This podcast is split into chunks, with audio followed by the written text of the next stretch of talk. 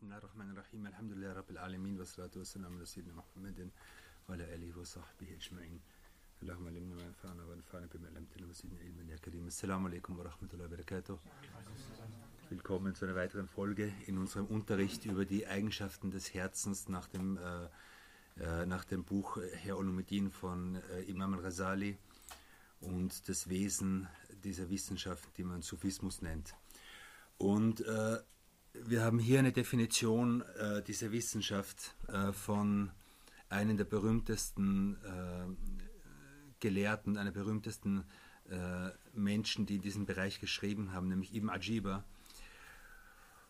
Und er definiert, äh, der definiert Tasawwuf, also den Sufismus, folgendermaßen. Er sagt, Ilmun yurafu bihi kefiyat suluk ila hadrat al-malik al-muluk أو تصفية البواطن من الرذائل وتحليتها بأنواع الفضائل أو غيبة الخلق عن شهود الحق أو مع رجوع إلى الأثر. Das heißt, er sagt, äh, äh, Tasawwuf, äh, Sufismus ist ein Wissen, durch welches äh, man lernt, wie man sich, äh, wie man sich Gott annähert oder wie man sich der Präsenz Gottes annähert. Das ist immer eine sehr wichtige Definition. Ein Wissen, durch welches man lernt, wie man sich Gott oder der göttlichen Präsenz annähert.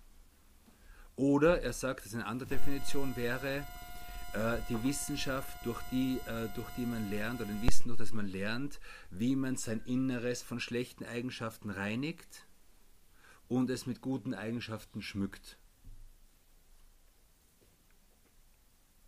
Oder, dritte Definition, eine Wissenschaft oder ein Wissen, durch welches man lernt, äh, die innere Konzentration auf die Geschöpfe zu verlieren in Bewusstsein um die Wahrheit. Also die, die äh, sozusagen das Herz äh, in Zustände kommt, in, des, in, in, dem es nichts anderes mehr als die göttliche Präsenz wahrnimmt und in dieser göttlichen Präsenz, die, die, oder in der, in der Präsenz des Schöpfers, die Geschöpfe vom Spiegel des Herzens verschwinden. Das sind so klassische Definitionen von Sufismus. Äh, es gäbe noch viel, viel, viel mehr. Wir werden immer wieder so einzelne, einzelne, äh, einzelne Definitionen, einzelne Bücher erwähnen, in denen dieses Wissen definiert ist. Warum? Äh, weil dieses Wissen äh, von so vielen Seiten attackiert wird und von so vielen Seiten sozusagen in ein schlechtes Licht gerückt wird. Und weil so, vor allem heutzutage, äh, so viele Missverständnisse gibt, was diese Wissenschaft betrifft, äh, sodass wir einfach so gerecht sein müssen, dass wir sagen, wir lassen die Leute darüber sprechen, die sich in, die sich in, die in dieser Wissenschaft zu Hause sind.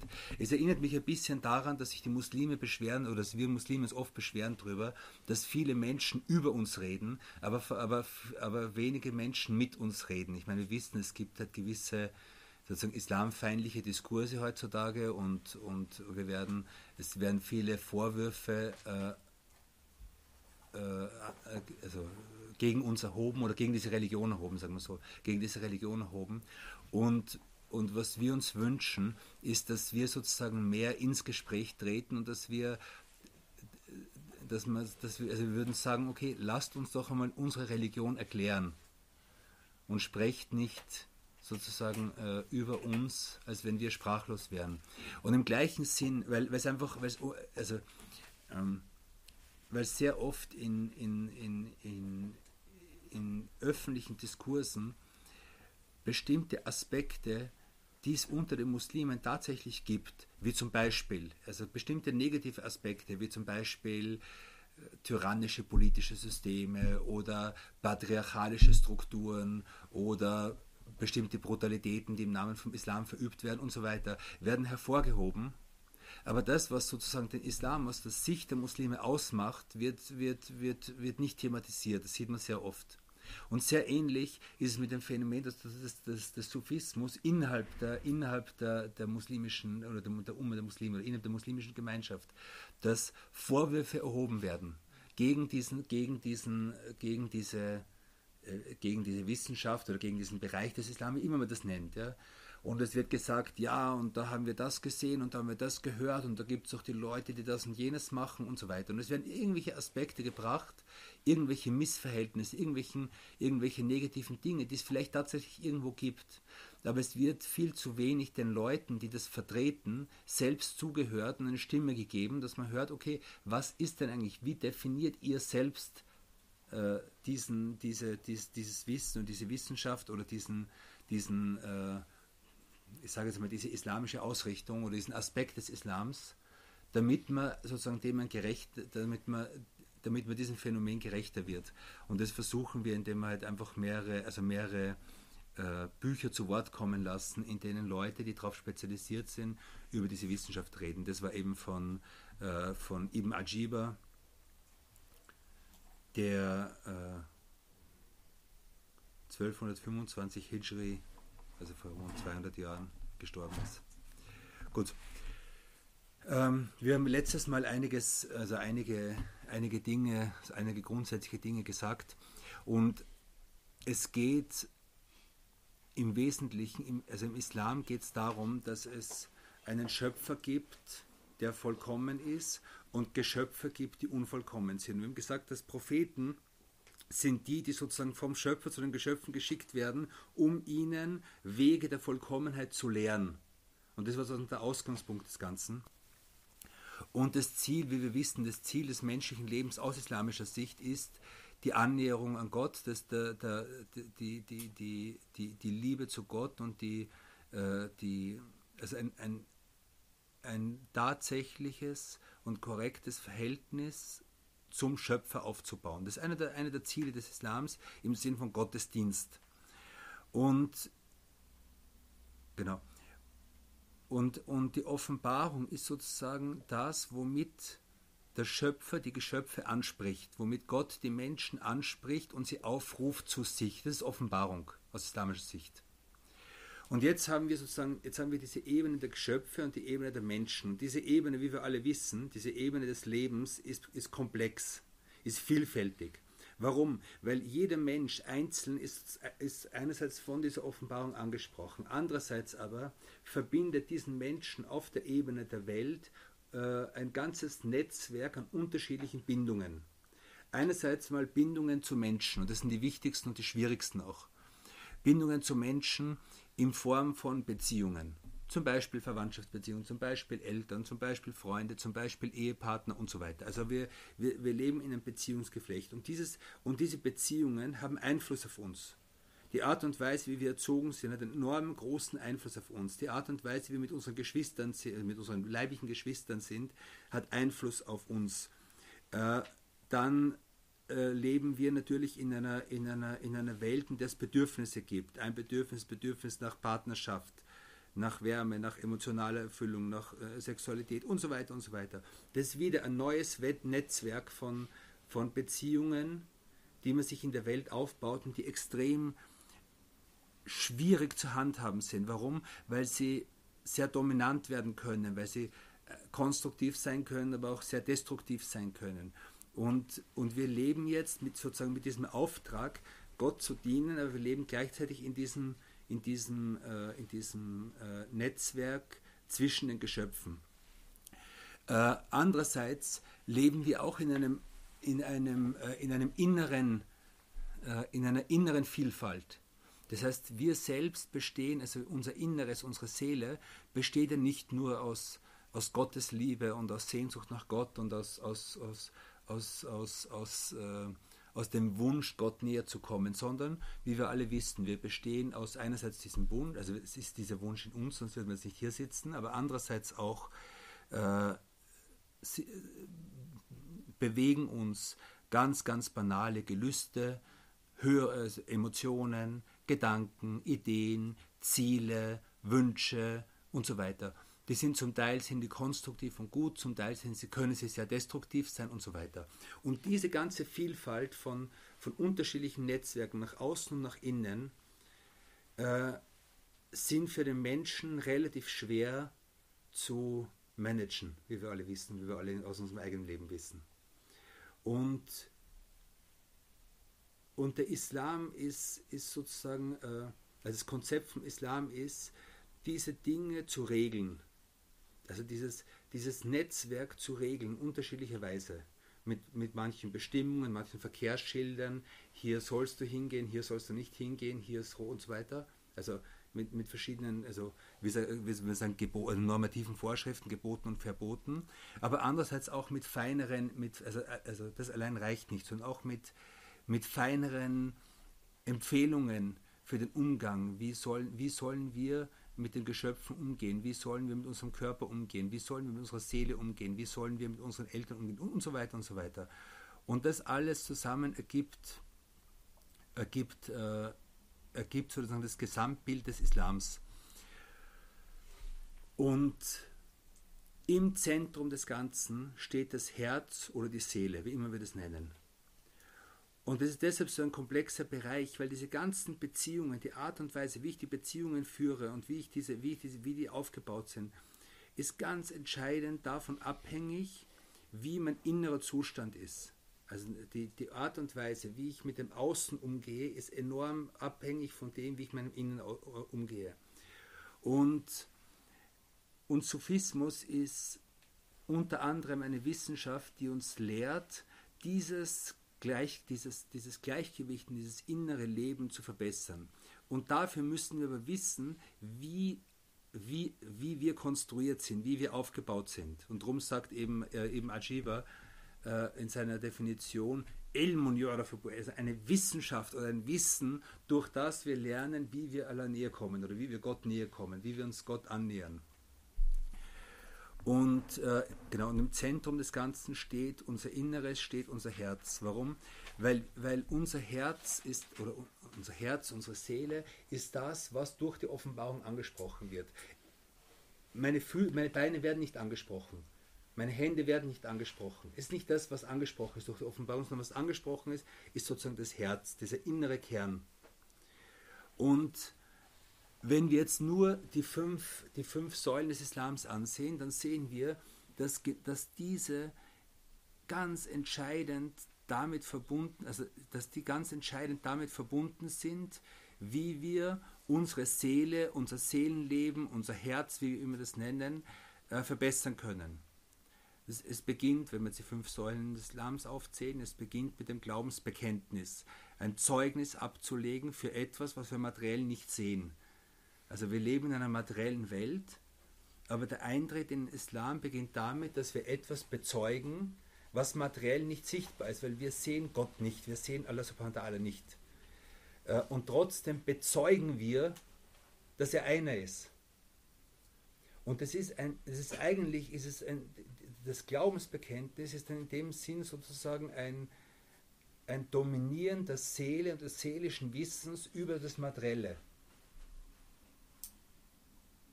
Weil bezeugen heißt, etwas genau zu wissen, etwas gesehen zu haben, etwas so genau zu wissen, dass ich dafür einstehe, dass das tatsächlich passiert ist. Also wenn man beim Verkehrsunfall Zeuge ist, dann ist man fähig, dass man sich hinstellt und sagt, okay, vor der Polizei, der ist von rechts und der ist von links gekommen. Weil man es gesehen hat, weil man Zeuge dessen war. So bezeugt man. Das ist Yashhad. Shahada ist ein Shahada ablegen. Und, äh, und das Glaubensbekenntnis ist dieses Ablegen eines, eines Zeugnisses für die Einheit Gottes und für die, für die Gesandtschaft des Propheten Muhammad. Das Gebet. Das Gebet ist äußerlich gesehen eine Abfolge von Bewegungen. Aber nicht das, nicht das ist, ist, ist das Ziel des Gebets und nicht das ist das Kern des Gebets. Und das Gebet ist im Wesentlichen ein Gebet, ist, ist etwas, womit wir lernen, dass unser Herz lernt, sich vor Allah subhanahu niederzuwerfen. Die Zakat äh, ist äußerlich 2,5 Prozent, äh, 2,5 Prozent seines oder, oder also einen bestimmten kleinen Teil seines Vermögens äh, unter bestimmten Bedingungen abzugeben an Bedürftigere. Und es hat große soziale Auswirkungen, hat große Bedeutungen. Aber ein ganz wichtiger Aspekt dabei ist, seinen inneren, seine innere Gier, seinen inneren Geiz zu überwinden. Warum? Weil der Mensch eben von seiner Grundnatur her Geld liebt und, und, und ungern Geld hergibt. Und einen kleinen Teil davon zu geben, braucht eine enorme Selbstüberwindung. Das zu geben und das noch dazu in guter Weise zu geben. Äh, das Fasten, wie wir schon ähm, gesagt haben, das Fasten ist natürlich auch ein, ein, ein, eine enorme Selbsterziehung, dass wir lernen, über die grundlegendsten Bedürfnisse in unserem Körper sozusagen uns zu erheben und uns, äh, uns unsere grundlegendsten Bedürfnisse zu kontrollieren, um dadurch zu lernen, die ganzen Lüste die, und ganzen Gelüste, ganzen Neigungen, die in unserem Inneren wirksam sind, äh, ähm, beeinflussen zu können und kontrollieren zu können.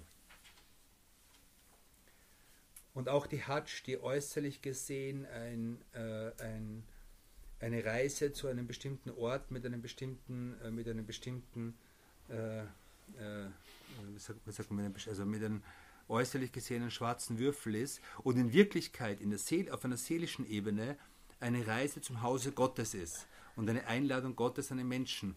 Und, und der Prophet sagt, wer eine, wer eine, eine Hajj, eine, eine, eine erfüllte, eine, eine, eine, eine akzeptierte Hajj macht, ist so wie jemand, der wie ein neugeborenes Kind, die, an dem Tag wie ein neugeborenes Kind ist. Das heißt, es ist eine Reise, die auf einer materiellen Welt völlig banal zu einem bestimmten Ort der Welt ist, an einem bestimmten Tag, aber, aber in Wirklichkeit eine Reinigung der Seele von allem, was sich die Seele in ihrem Leben bisher angesammelt hat an Schlechten die, die, bei der Hajj, die Reise nach Medina, die äußerlich gesehen wiederum eine Reise zu einer Moschee ist, in der ein Prophet begraben ist.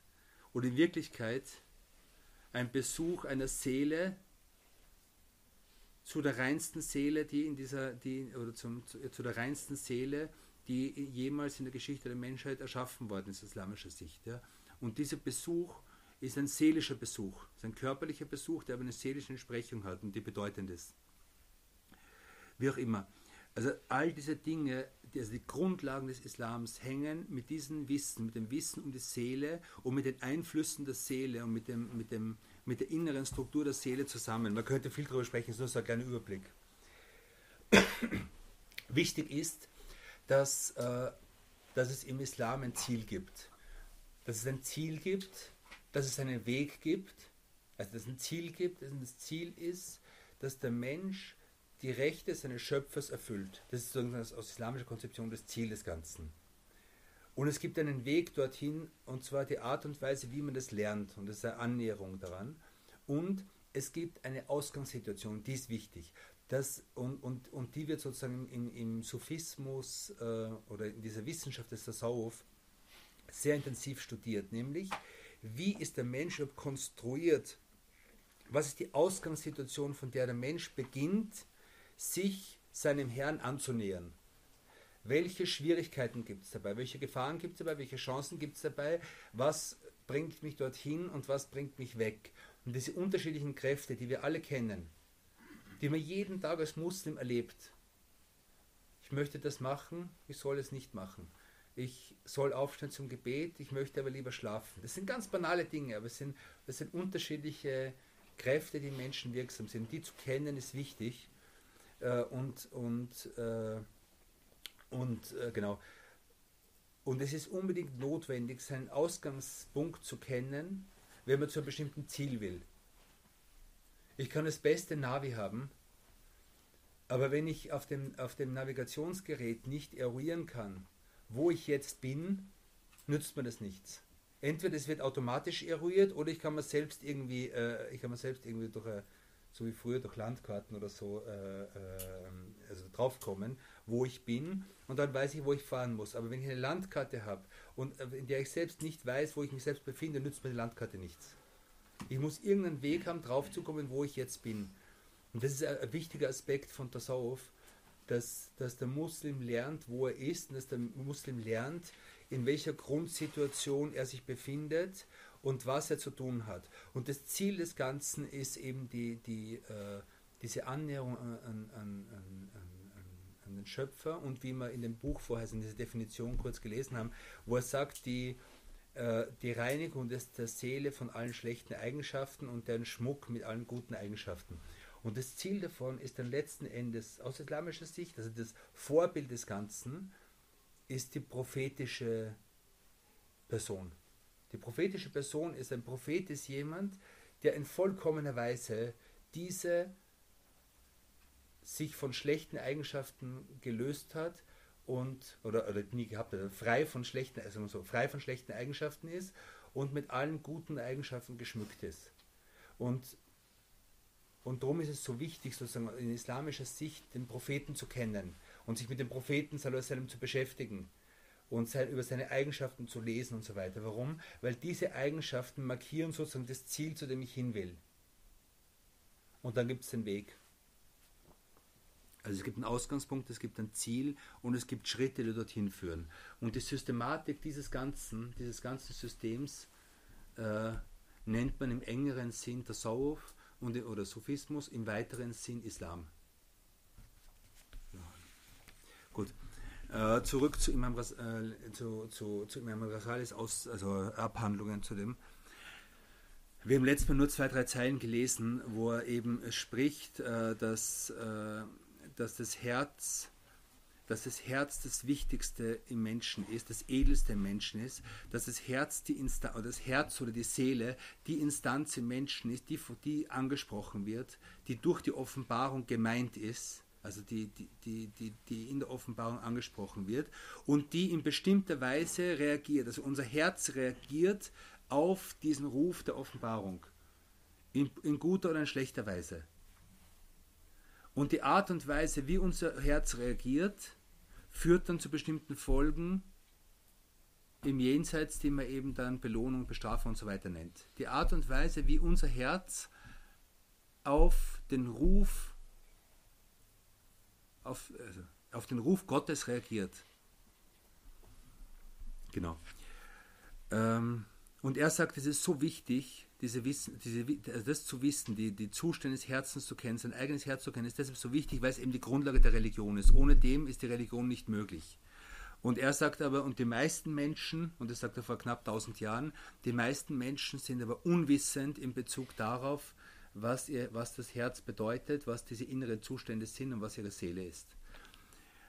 Äh, und darum äh, und drum erklärt es und sagt, das Herz ist von seiner Grundstruktur, von seiner Grundbeschaffenheit her äh, etwas, was Rechtleitung annimmt. Einerseits. Das heißt, wenn Offenbarung kommt, ist es das Herz, was durch die Offenbarung angesprochen wird. Und das spüren nicht viele Menschen, wenn sie etwas über äh, wenn sie etwas hören, was von der Offenbarung kommt, wenn es richtig dargeboten wird, dass man spürt, irgendwie ist es richtig, irgendwie ist es richtig, Gott zu hören. Irgendwie ist es richtig, sich Gott zuzuwenden und so. Das ist so die, die, die Grund, diese Grund, äh, die, die, die, die Grundnatur des Herzens. Die, also, äh, also die Grundnatur des Herzens, dass, sie, dass das Herz eben oder die Seele äh, eine eine Grundakzeptanz hat für Rechtleitung. Das ist eine Sache. Aber gleichzeitig ist in diesem Herzen ein gewisses Ausmaß an Gelüsten und inneren Neigungen vorhanden. In jedem, in jedem Herzen, sodass das Herz gleichzeitig sich von, diesen, von dieser Offenbarung, von dieser Rechtleitung abwenden will. Es sind, be es sind beide Tendenzen drin. Und das, ist, und das ist die Schwierigkeit im Menschen, dass, dass, dass wir sozusagen einerseits äh, eine Neigung zum Guten haben und gleichzeitig die Neigung zum Schlechten. Äh, und er sagt, und es sind, äh, es sind die, die, die, die Armeen der, der Engel und die Armeen der Teufel, sagt er, das ist diese Sprache, die ständig in diesem Her um dieses Herz kämpfen. Also es gibt jetzt aus, aus, aus, aus Sicht von Imam Rasali gibt es jetzt sozusagen äh, gibt's jetzt äh, äh, Kräfte, die jetzt sozusagen werben um dieses Herz, die versuchen in eine oder andere Richtung zu ziehen.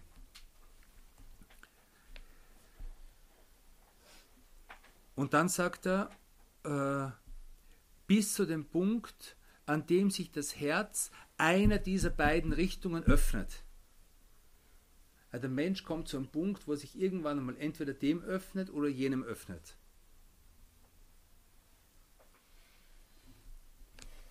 Und dann beginnt ein Prozess, in dem eine dieser beiden Kräfte beginnen, Macht über das Herz zu bekommen.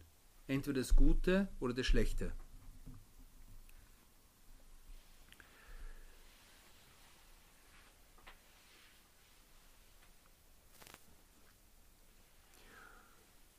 Und dann ist die Frage, okay, aber wie, wie können wir, also wenn wir wissen, okay, es gibt jetzt sozusagen beide Kräfte, die jetzt um unser Herz werben, wie können wir, also entscheidet, ist die Frage, entscheidet dann der Zufall, ob jetzt sozusagen das eine oder das andere reinkommt? Also es ist sozusagen ein, etwas, mit dem wir nichts zu tun haben. Und hier nimmt Imam Rasali, äh, sagt jetzt, die wichtigste und die wichtigste Frage ist jetzt, die wichtigste, die, die, die, das, der wichtigste Umstand, der jetzt kommt in diesem, in diesem Konflikt sozusagen, ist die Frage, ob es in diesem Herzen Dhikr gibt oder nicht. Ob, in, ob es in diesem Herzen eine Art von Gottesgedenken gibt oder nicht. Ob man innerlich mit Gott beschäftigt ist oder nicht. Warum? Was ist ein Beweis dafür? Min al-khannas. Äh, also in Surat Nes, in der letzten Surat vom Koran, äh, heißt, ich nehme Zuflucht beim Herrn der Menschen und so weiter und so weiter. Und dann vor dem, vor de, vor dem Satan, der, also das ist jetzt sinngemäß das eine Interpretation, vor, vor dem Satan, der einflüstert, der, der ständig einflüstert, der versucht in die Herzen einzuflüstern, und der gleichzeitig Chanes ist. Und Chanes, wie wir in Tefsir schon gelernt haben, heißt der Flüchtende, der sich Zurückziehende. Warum? Die Erklärung dazu ist, dass in dem Moment, wo es in dem Herzen Gottes Gedenken gibt, zieht sich Shedan zurück. Okay? Und aus dem Grund ist sozusagen die, der, der, wichtigste Faktor noch Imam Rasali in diesem, in diesem, in diesem Kräfteverhältnis äh, zwischen gut und schlecht, wie er das nennt, ist die Frage, ist in diesem Herzen ein, äh, ein also die, eine Grundkraft, die Gottesgedenken heißt oder nicht. Wenn sie da ist, dann können sozusagen die, diese, äh, die, die, äh, die, die Kräfte, die den Menschen abhalten wollen, davon nicht, nicht wirklich Zugang finden. Er sagt, es ist, äh, das Ganze ist wie ein, das Ganze gleicht, äh, ähnelt einer Stadt, äh, in der es verschiedene Stadttore gibt und der es einen Feind gibt, der versucht, diese Stadt einzunehmen. Und, und er, beschreibt es so, dass die Stadt verschiedene Tore, verschiedene Türen hat und diese müssen geschützt werden. Und so ist das Herz so wie eine Stadt, die Eingänge hat und diese Eingänge müssen geschützt werden.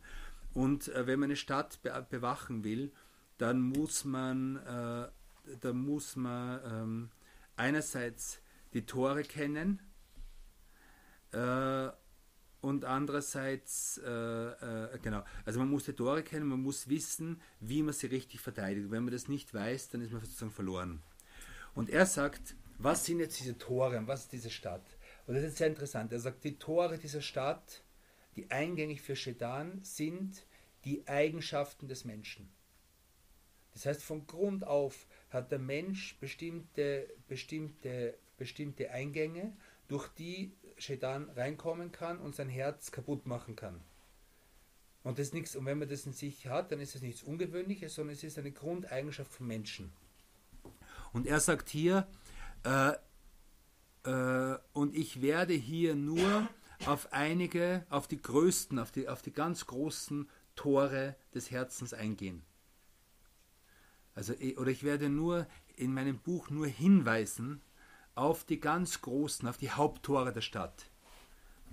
Und das ist jetzt typisch, das ist typisch Imam Rasali, dass er sagt, es geht in dem Buch nicht darum, alles zu beschreiben. Es geht in dem Buch nicht darum, jedes Detail der Seele irgendwie zu beschreiben oder jedes Detail von der Sau von jeder Möglichkeit, sondern er beschränkt sich auf was ganz, er sagt, äh, für ihn ist, das, ist Sophismus was Praktisches. Es ist einfach, was musst du als Mensch wissen, um dich Gott annähern zu können. Das ist das, was Imam Salis sagt. Also es ist ein ganz pragmatischer, praktischer Sophismus, in dem es heißt, äh, man muss einfach nur, also ich, ich beschränke mich dabei auf die wichtigsten Dinge, die den Menschen in praktischer Hinsicht nützlich sind. Also, genau. Und diese Türe, diese Toren, die er nennt, also jetzt, und jetzt beginnt er diese Tore, die sozusagen Eigenschaften des Menschen sind, aufzuzählen. Er sagt, das erste, das, das, äh, eine, der größten, eine der größten und wichtigsten Dinge ist Neid, Al-Hassad.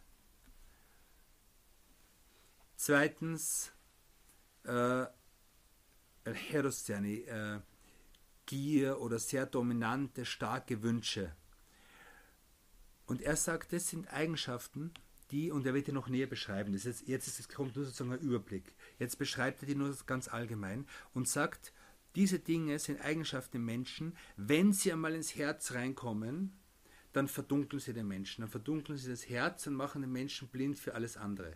Der Mensch will zum Beispiel irgendwas, der will, plötzlich kommt so ein Wunsch auf, der total dominant ist. Selbst wenn man manchmal spürt, dass der Wunsch vielleicht gar nicht gut ist, dass es vielleicht gar nichts äh, Besonderes, dass es objektiv gesehen nichts besonders Wichtiges ist. Aber irgendwie plötzlich hat man diesen Wunsch, äh, das muss ich haben. Ja? Zum Beispiel, also sehr oft ist, wenn man in der Welt des Konsums zum Beispiel, das Must-Have-Erlebnis zum Beispiel bei bestimmten, vor allem bei technologischen Produkten ist, das plötzlich so, das muss man kaufen oder das muss ich haben. Oder jemand sagt, äh, diesen, diese, diesen Menschen muss ich heiraten, diese, keine Ahnung, was auch immer, dieses Auto muss ich haben, diese, dieser plötzliche Wunsch, der alles, der sämtliche logische Überlegungen ausschaltet, wo man plötzlich blind wird, wo man sich denkt, das muss unbedingt sein. Und Hass hat auf der anderen Seite auch das, also Neid auf der anderen Seite, das, das wird er noch beschreiben. Dass man, dass man leidet darunter, wenn es anderen Menschen in irgendeiner Weise scheinbar besser geht als einem selbst. Und auch das ist etwas, was den Menschen blind macht. Dann sagt er, das Ganze ist ein Überblick und der, und der erste Einblick in die Materie. Dann sagt er, äh, andere, etwas anderes, was sozusagen ein, ein Eingangstor von Shaitan ist, ist Zorn, auch den wird er beschreiben, dass ein gewisses Maß an Zorn notwendig ist im Menschen, weil sonst wird der Mensch sozusagen total passiv. Aber, aber, aber Zorn, der sozusagen sich entfesselt von allen Fesseln der Vernunft und des, des, des Denkens und so weiter, wird, wird destruktiv, wie wir alle wissen, aber er kommt dann dazu. Dann Shahwa, die, also äh, Lüsternheit. Lüsternheit ist auch etwas, was äh, was, was eine große, also eine sehr, sehr große und gefährliche Tür von, von Shaitan ist, wie wir alle wissen. Und interessanterweise ist, dass all diese Dinge Kräfte sind, die, die die Vernunft des Menschen reduzieren, nicht ausschalten, aber reduzieren. Und einer meiner Lehrer hat gesagt, der Mensch ist 70% gesteuert von Emotionen und höchstens 30 vom, vom, vom Verstand. Also wir denken immer, wir sind so vernünftige, vernunftsbegabte, tolle Menschen, die nur einen richtigen Gedanken haben und dann, und dann wird sozusagen alles, dann kommt alles sozusagen auf die richtige Bahn. Aber in Wirklichkeit, und wie wir alle wissen, das sieht auch jeder bei sich, dass man, dass, dass ein Mensch so viele unvernünftige Dinge macht. Äh, wenn man zum Beispiel, keine Ahnung, wenn man Leute, die zum Beispiel, was sie verheiratet sind, ja, wie oft in einer Ehe kommt es dazu, dass man, irgend, dass man aus, irgendeiner, aus einer Ameise einen Elefanten macht und man weiß eigentlich, dass es eine Ameise ist. Aber dennoch wird es ein Elefant. Und diese Elefanten können zum Teil sehr gefährlich werden und sehr, sehr, sehr, also manchmal sagt man, okay, das sind also die Eheproblemchen, die halt, die halt, äh, äh, wo man dann nachher über sich selbst lacht oder so. Es passiert sehr oft. Ja. Aber es ist echt erstaunlich, also es ist erstaunlich, wie, wie schnell Geduld, äh, wie schnell Vernunft aussetzen kann. Also einfach in der Situation von Streit, ja, wie, wie, plötzlich so von einer Sekunde auf die andere plötzlich aus zwei, aus zwei vernünftigen Menschen äh, total also emotionsgesteuerte äh, Wesen werden, die sich selbst nicht mehr kontrollieren können und so weiter. Gut. Also äh, Wut, äh, äh, genau. Wut und, und Lüsternheit. Und er sagt, es einfach halt dadurch verliert man den, den Verstand, durch die Dinge verliert man leicht den Verstand, nicht unbedingt, aber leicht, es passiert leicht, dass man den Verstand verliert. Und dass Shaitan beginnt mit, mit Menschen dann zu spielen. Durch diese, durch diese Kräfte. Also es ist einfach, also, also im, im, Menschen kommt zum Beispiel Wut auf. Und dann Shaitan spielt dann, das ist das Konzept, spielt dann, also hat einen Anknüpfpunkt und greift dort an und spielt den Menschen und dreht den Menschen herum und so. Und deshalb sieht man halt Menschen oft, die wütend werden und dann plötzlich Dinge tun, wo man sagt, das, das ist nicht mehr der. Das ist, das, ist, das ist nicht mehr der Mensch, den ich kenne oder so.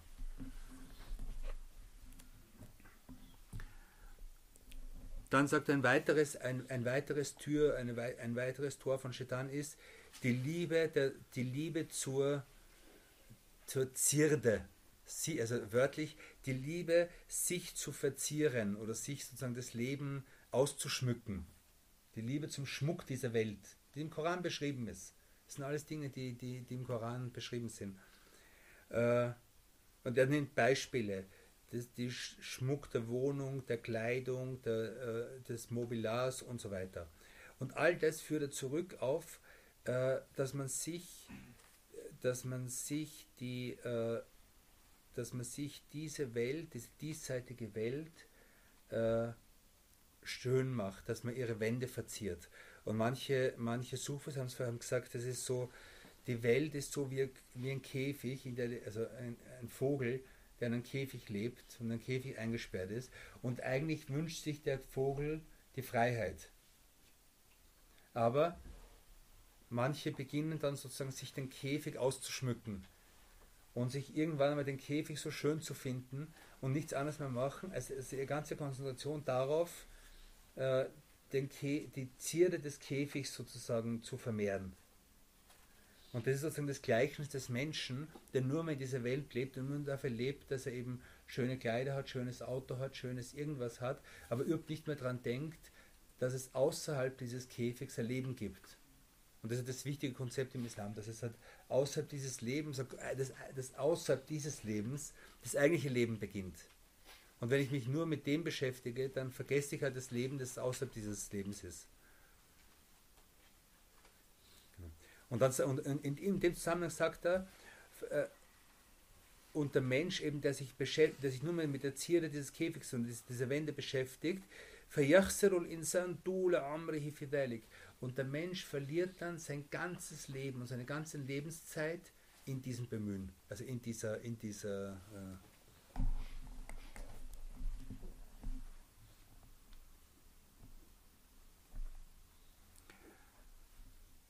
Dann sagt er, ein weiteres Tor ist die Sattheit, auch auf die wir dann näher eingehen, weil durch die die Lüsternheit, die Gelüste mehr werden und die guten Taten weniger werden. Wenn man satt ist, dann, dann äh, wird man faul und wird man tendenziell, also werden die sozusagen die, die inneren Begierden stärker.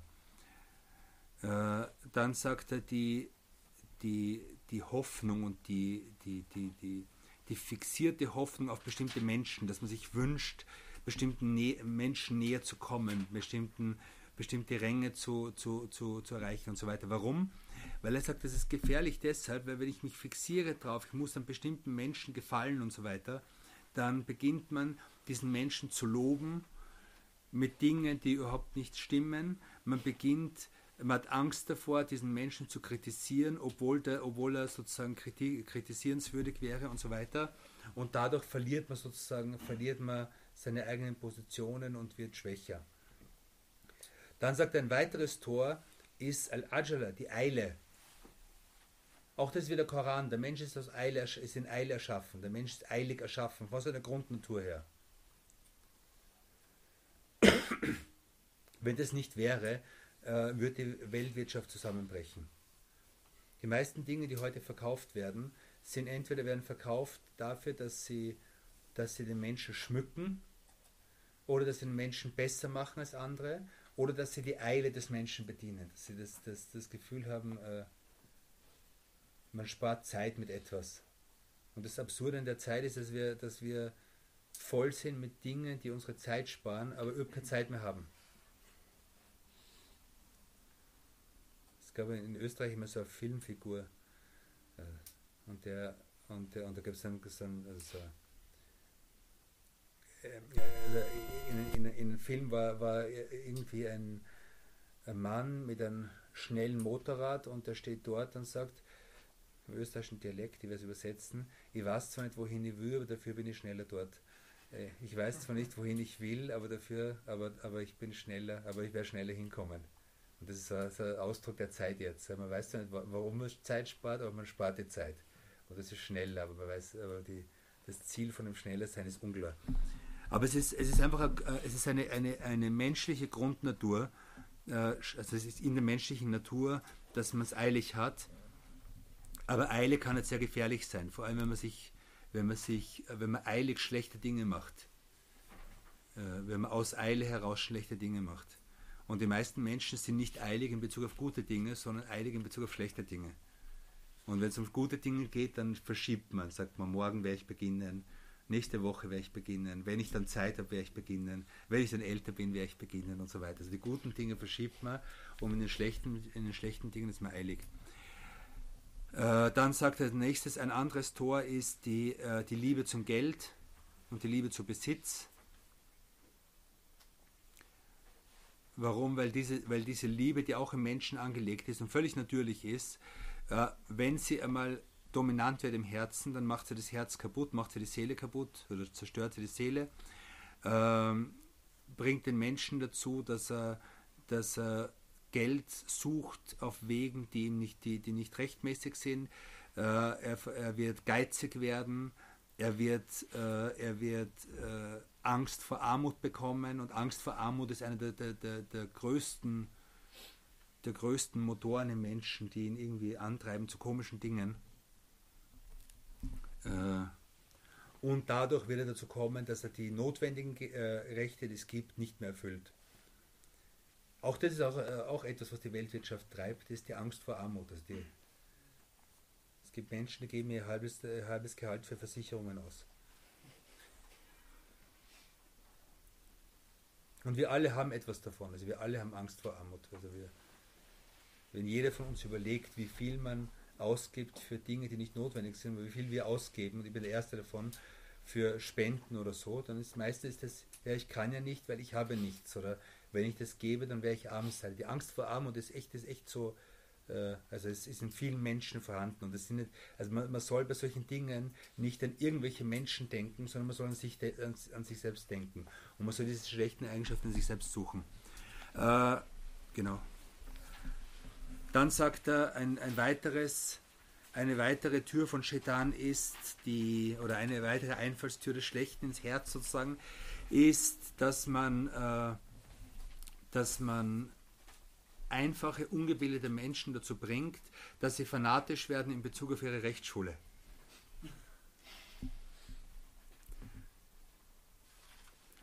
Äh, ohne dass sie selbst entsprechend handeln. Also dass sie, dass sie fanatisch werden für Rechtsschule, aber gleichzeitig äh, also sozusagen in ihrer Rechtsschule auf den guten Wegen, die die Rechtsschule bieten würde, nichts mehr tun.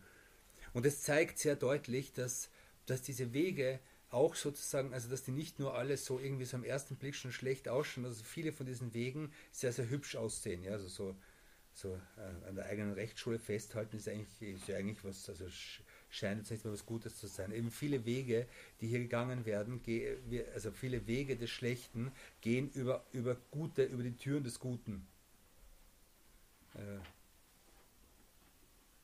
also zum Beispiel Menschen, die, es gibt viele Menschen, die zum Beispiel schnell, also eine extreme Sache ist zum Beispiel Menschen, die schnell religiös werden und die dann zum Beispiel zu Extremismus neigen und die dann, was weiß ich, und die dann äh, gewalttätig werden im Namen von Religion. Das ist ganz, das ist ganz typisch so, dieses Phänomen, dass, dass jemand, jemand ist heute Kleinverbrecher und, und zwei Wochen später ist er dann der, der super äh, Islamgelehrte, der jetzt irgendwie zum Kampf gegen die gegen, gegen, gegen Sünden aufruft oder so. Äh, das zeigt halt so, dass, dass äh, also sehr oft, sehr oft werden schlechte Wege durch in so einem guten männlichen äh, verkauft oder so oder, oder ver, verdeckt. Oder zum Beispiel Leute, die jetzt, äh, die religiös werden oder religiös sind auch, die religiös sind und die zum Beispiel äh, dann leiden unter so Dingen wie, also einfach die so beginnen in bestimmten Aspekten der Religion so zu übertreiben, dass es zu einer Krankheit wird. Es gibt viele Menschen, die wirklich so psychische Störungen haben äh, in Richtung von Waswasser und äh, die stundenlang Voodoo machen, weil sie glauben, irgendwo ist noch immer irgendwo ein Fleck trocken geblieben und so weiter und die jetzt sozusagen also psychische Konflikte erleben durch etwas, was ihnen eigentlich seelische Ruhe geben sollte, nämlich die Religion. Aber Shedan versucht eben auf allen Wegen reinzukommen und eine der, eine der Dinge ist durch Extreme. Also Extreme sind immer so, äh, Extreme sind Schlechten, Extreme sind scheinbar Guten und so weiter und der, und der eigentliche Weg ist eben der Mittelweg. Dann äh, dann sagt er, dass man, dass man einfache Menschen dazu bringt, dass sie über das Wesen Allahs nachdenken und dass sie über die genauen Eigenschaften von ihm nachdenken und dass sie über Dinge nachdenken, deren, äh, für die ihr Geist nicht groß genug oder nicht stark genug ist. Das ist ein Einfallstor aus, aus, aus Rasalis Sicht, also er nennt es ein Einfallstor von Shetan. Dass man Menschen dazu bringt, dass sie sich mit Dingen in der Religion beschäftigen, für die, die einfach zu groß für sie sind. Und das, das sieht man auch sehr häufig. Dass, dass, dass, äh, dass, man, dass Leute herumsitzen, diskutieren über, über irgendwelche Akida-Themen, über irgendwelche total seltsamen äh, Fragestellungen der Religion, die sie eigentlich und, und, und gleichzeitig die aber die Basis nicht dafür haben weder die Basis im Wissen noch die Basis von ihrem Verstand her. Und das dann unverhältnismäßig wird im Vergleich zu dem, wie sie sonst leben, was sie sonst tun, wie, wie Religion sonst gestaltet ist. Und das ist total gefährlich, weil es weil es äh, weil es sehr leicht zu, zu verschiedenen Orten von Extremismus oder von extremen Anschauungen führt, weil es sehr leicht dazu führt, dass Menschen verwirrt werden und dass Menschen sich in Fragestellungen verlieren, die, äh, die ihnen nichts mehr nützen, aber ihnen potenziellen Schaden bringen weil, weil man dann irgendwann einmal zu Dingen kommt, die, die also oft dazu zum, Imam Rasalis sagt hier, hier sagt hier, die, die sie dann in, de, in den Grundlagen der Religion zum Zweifel bringen. Dann sagt er, das nächste, das nächste Einfallstor ist, äh, schlecht über andere Muslime zu denken. Weil wenn man, wenn man beginnt, sozusagen schlecht über sie zu denken und sie für, und sie für gering, also gering zu schätzen, dann beginnt man über sie zu sprechen. Und man beginnt sich selbst als, als besser anzusehen. Äh, und man beginnt die, Seele, die, die Fehler zu sammeln. Er sagt, und der Gläubige ist jemand, der für alle, für den anderen Gläubigen Entschuldigungen findet während der Heuchler äh, Fehler sucht bei den Muslimen. Das ist eine Eigenschaft von, von Heuchlern. Und hier ist jetzt eine Frage, die für uns wichtig ist. Nämlich, ähm, warum, warum steht hier nur was von Muslimen? Also immer ist immer so dieses, der Frieden mit Muslimen, das gute Denken über Muslime. Wir wissen nicht, wie ist es mit Nicht-Muslimen? Ähm, und ich, also die Erfahrung zeigt, die Erfahrung in, in Religionen allgemein, nicht nur, nicht nur im Islam, sondern ich, ich, ich habe das mit, mit, mit, mit, mit äh, Angehörigen anderer Religionen auch besprochen und die bestätigen mir das, dass die, die Fähigkeit zu innerer Toleranz ist etwas, ist eine, ist eine, ist eine Kompetenz, die einem nützt, mit anderen umzugehen mit, mit, mit, den, also mit, den, mit anderen Religionen, Religionen sozusagen, ich sage jetzt mal, toleranter zu werden. Wie man das nennt. Und die, und die Intoleranz im Inneren führt tendenziell auch zu einer Intoleranz nach außen.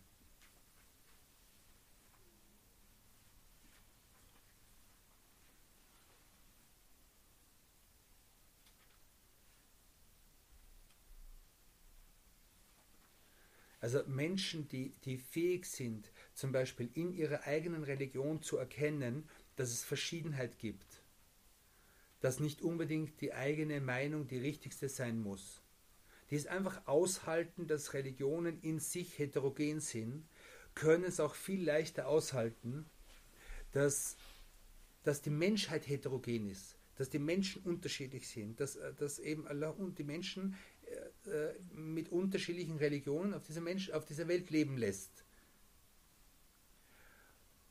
Und die Erfahrung zeigt, dass Menschen, die nicht dazu fähig sind und die glauben, es muss, es muss alles so sein, wie ich das sehe und die einzige richtige Meinung in meiner Religion habe ich, die sind auch tendenziell unfähig auszuhalten, dass, äh, dass, dass, dass es auch sozusagen im Äußeren Heterogenität gibt, dass es unterschiedliche Lebenswege gibt. Und aus dem Grund glaube ich, dass, dass diese, also dass, dass solche Empfehlungen, wenn man sagt zum Beispiel, gut über die Muslime zu denken, dass es nicht so exklusivistisch ist, dass man sagt, ja, die, die, die Muslime denken nur an sich und es geht halt nur darum, dass man jetzt sozusagen, dass sozusagen in dieser Umma alles gut ist und alle anderen sind uns egal, sondern, sondern ich glaube, dass die Erziehung, die hier steht, letzten Endes auch dazu beitragen wird, dass Muslime kompetenter werden in einem guten, respektvollen, liebevollen, barmherzigen Umgang mit allen anderen. Mit der Welt, mit, mit anderen Menschen, mit anderen Geschöpfen und so weiter. Gut. Äh, und dann sagt er, wenn, man, wenn ein Mensch fähig ist, diese Grundeigenschaften, diese negativen Grundeigenschaften aus sich sozusagen zu entfernen, also entfernen ist immer relativ, aber so, dass sie, dass sie jetzt sozusagen nicht mehr dominant sind in ihm, so die Grundeigenschaften von, von Hass, von Neid, von Geiz und so weiter. Äh,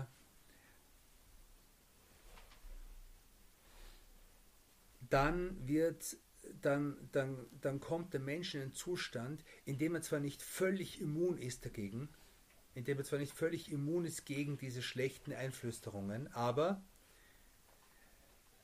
der Mensch ist dann so weit geschützt, dass das Gedenken an Allah diese Dinge vertreiben kann.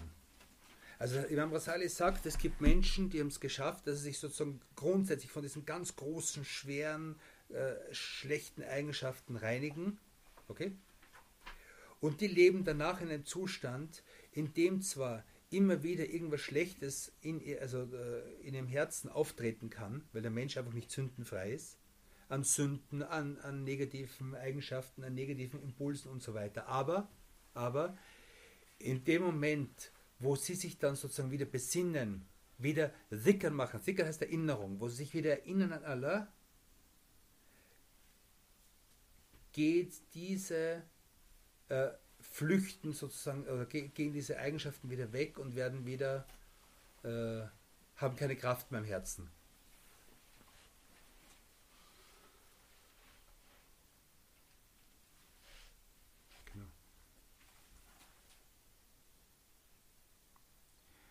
Er sagt, es gibt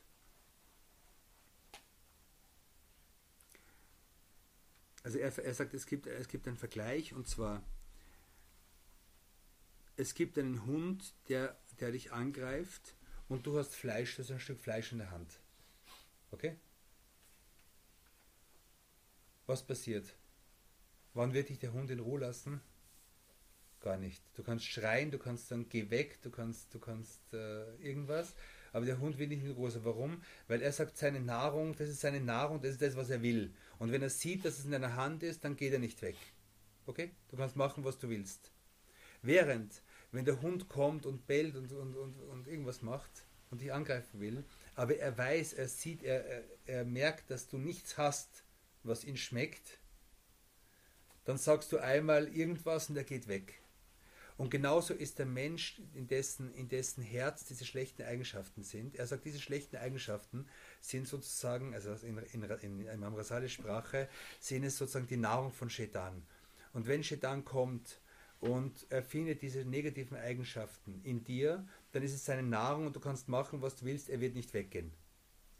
Aber wenn, wenn du geschafft hast, dich von dem zu reinigen, und, und das ganze Buch geht im Prinzip darum, wie man sich davon reinigt, dann reicht ein Wort aus, nämlich Zikr, und es wird wieder, es wird, es, es wird, das Herz wird sich wieder schnell beruhigen, auch wenn es nicht sündenlos wird, aber es wird nicht mehr dominant werden.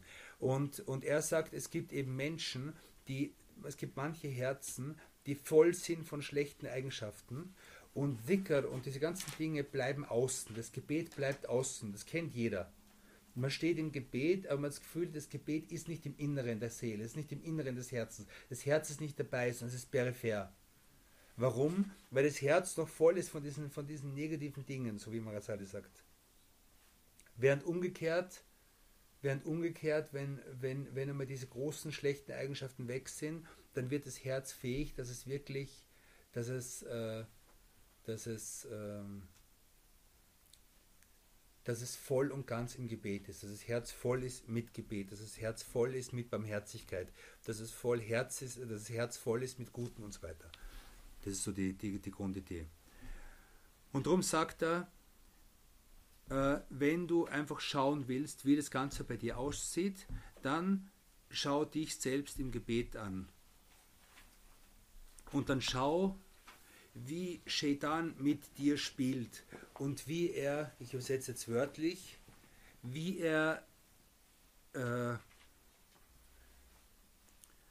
wie er dein, deinem Herzen, wie er mit deinem Herzen spricht, während du im Gebet stehst, indem er dir den Markt erwähnt. Suk. Also er erwähnt den Markt vor dir. Er erzählt dir, äh, welches Handy du noch kaufen wolltest und was, um was dieses, um was diese Kleidungsstück kostet und was du morgen und so weiter. Okay? Also Suk. Oder äh, wie du ähm, äh, sagt, die, die, Ab, die, die Rechnung, die Rechnung mit den, mit den äh, die Rechnung mit deinen Kunden. Also wenn du jetzt äh, du, du, beginnst jetzt im Gebet zu stehen und zu fantasieren, wer schuldet dir noch was und wer, wem musst du das zahlen, wem musst du jenes zahlen. Das ist für Geschäftsleute, aber auch natürlich äh, können es auch Manowi-Rechnungen sein. Ja? Was habe ich dem nicht gesagt und was hat der gegen mich gesagt und was sollte ich hier auf Facebook noch geschrieben haben und warum hat der das nicht geliked und warum hat der das so schlecht kommentiert und so weiter. Das sind alles so Dinge, die die, die äh, letzten Endes ist, ist das alles am Markt. Ja. Auch Facebook ist, ist eigentlich ja, ja, auch diese ganzen Foren und diese ganzen ist ein Markt, in dem man halt äh, sich irgendwie Berühmtheit und Ruf und so weiter einkauft.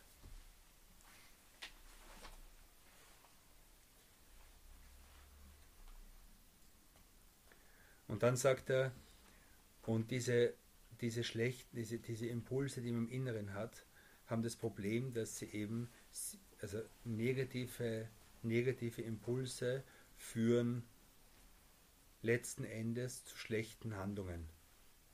Und wenn man sich überlegt, zu welchen Handlungen führt Hass, zu welchen Handlungen führt Neid, zu welchen Handlungen führt Gier, zu welchen Handlungen führt, führt Eile, zu welchen Handlungen führt Lüsternheit, zu welchen Handlungen führt Geldgier, zu welchen Handlungen führt, schlecht über Menschen zu denken und so weiter. Äh, und er sagt dann, dass die, die, die, äh, der Impuls selbst ist nicht etwas, wofür der Mensch jetzt irgendwie bestraft wird, wofür der Mensch zur Verantwortung gezogen wird. Okay? Sondern es ist die Handlung.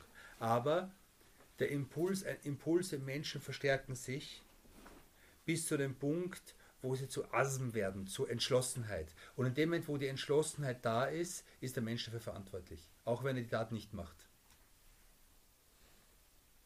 Also der Mensch, der Mensch ist der Mensch, der entschlossen ist zu etwas, der entschlossen ist, etwas zu machen, ist für diese Entschlossenheit verantwortlich, auch wenn er irgendwie gehindert wird daran, das zu machen. Das ist ein Unterschied zum Wunsch, das ist ein Unterschied zum Impuls. Da gibt es halt verschiedene, gibt es eine Rangfolge. Auch die wird Imam Rasali in dem Buch besprechen. Ja. Was, sind die, was sind die Unterschiede zwischen einer kurzen, einer kurzen Idee, die man hat, dann das Bleiben bei der Idee, das Wachsen zum Wunsch bis zur Entschlossenheit und bis zur Tat. Und was gibt es da für Stufen und so weiter. Und auch im Guten. Was ist die Absicht zum Beispiel? Die Absicht, des, also die Absicht, eine gute Tat zu tun. Und auch wenn ich sie nicht tue, werde ich für die Absicht belohnt. Wenn die Absicht Entschlossenheit ist und nicht nur Impuls und so weiter. Und all das zeigt, all das zeigt, wie wichtig es ist, seine Seele zu pflegen, weil eben diese inneren Impulse und die inneren Entschlossenheiten und die inneren Pläne und die inneren Absichten sind alles Dinge, für die der Mensch im Jenseits sozusagen äh, zur Verantwortung gezogen wird und, äh, und man muss lernen, irgendwie innere Impulse zu steuern, irgendwie innere Absichten zu, äh, zu kontrollieren, zu steuern, das Gute zu stärken, das, Schwäche zu, das Schlechtere zu schwächen und so weiter. Und all das ist sozusagen Pflege des Inneren, Pflege der Seele, Pflege des Herzens. Und das lernt man, das lernt man halt äh, äh,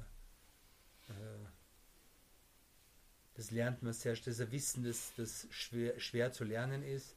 Es ist ein Wissen, das in, in, in der Zeit, in der wir leben, relativ vernachlässigt ist. Aber es ist gleichzeitig ist es ein interessantes Wissen und, äh, und ein wichtiges Wissen. Und, äh, bitten um Erfolg, dass Allah subhanahu uns, uns auf diesen, auf dem Weg, äh, dass er uns dieses Wissen schenkt einerseits, aber gleichzeitig uns von dem Wissen auch äh, Nutzen ziehen lässt. Dass wir tatsächlich uns verbessern. Nicht nur, dass wir nicht nur, dass es nicht nur heiße Luft ist und nicht nur Worte sind und nicht nur schöne Worte sind, sondern dass es, dass es etwas ist, wo, von dem wir in der Welt und in der nächsten Welt schon Nutzen ziehen. Was soll Allah Muhammad